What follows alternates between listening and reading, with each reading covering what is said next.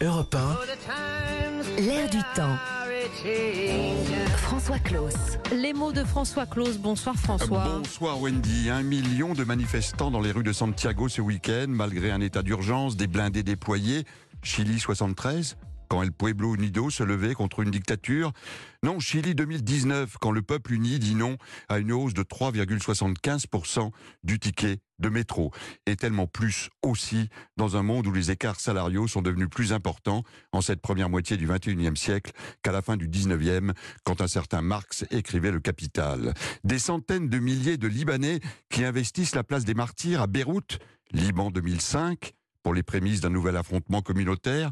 Non, non, Beyrouth 2019, quand les jeunesses chrétiennes, sunnites, chiites d'une même voix disent non à une taxe imposée sur l'utilisation du réseau téléphonique gratuit WhatsApp et tellement plus encore dans un monde où les 10% les plus riches, souvent leurs dirigeants, possèdent 83% des richesses de notre planète.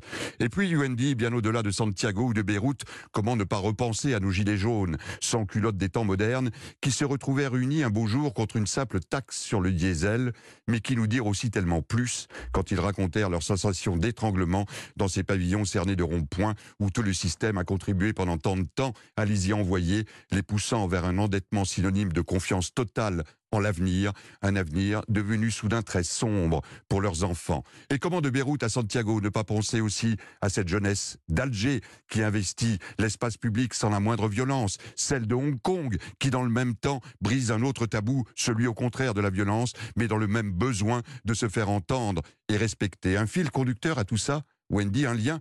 Oui, il y en a un.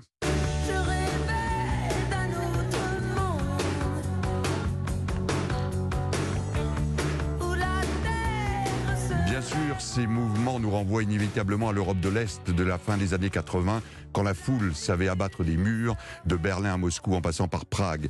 Mais il y avait alors des murs, et la colère se cristallisait autour de nouveaux leaders. Comment aujourd'hui abattre les murs invisibles du capitalisme le plus sauvage? Comment incarner une alternative politique quand la politique semble si impuissante face aux échanges mondialisés.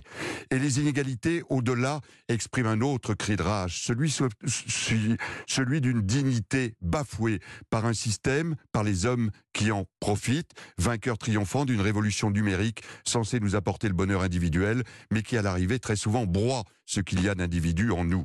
Allez voir ainsi le destin brisé de ce livreur de Newcastle, qui pourrait être de Beyrouth ou de Santiago, que le réalisateur Ken Loach met en scène dans son magnifique dernier film Sorry We Missed You, sorti cette semaine sur les écrans. tu travailles pas pour nous, tu travailles avec nous. C'est ça qui décide qui reste en vie et qui meurt. Jamais j'aurais cru que ça pourrait être si dur. La souffrance quasi universelle de cet homme. Je ne sais pas si vous avez remarqué, Wendy, depuis quelques jours, il y a une figure qui émerge dans les défilés du Chili Mm. au Liban. Une figure sous la forme d'un masque. Tout ce que j'ai, c'est des idées noires. J'ai passé toute ma vie sans même savoir si j'existais. Quand l'anti-héros devient le héros, quand l'oublié, l'humilié se fait vengeur solitaire, que ce rire, s'il résonne euh, encore comme un signal, espérons-le, un simple signal du cinéma à ceux qui pensent qu'on n'aurait pas le droit de rêver d'un autre monde. Et le masque du Joker. Merci François Claus pour les temps changent.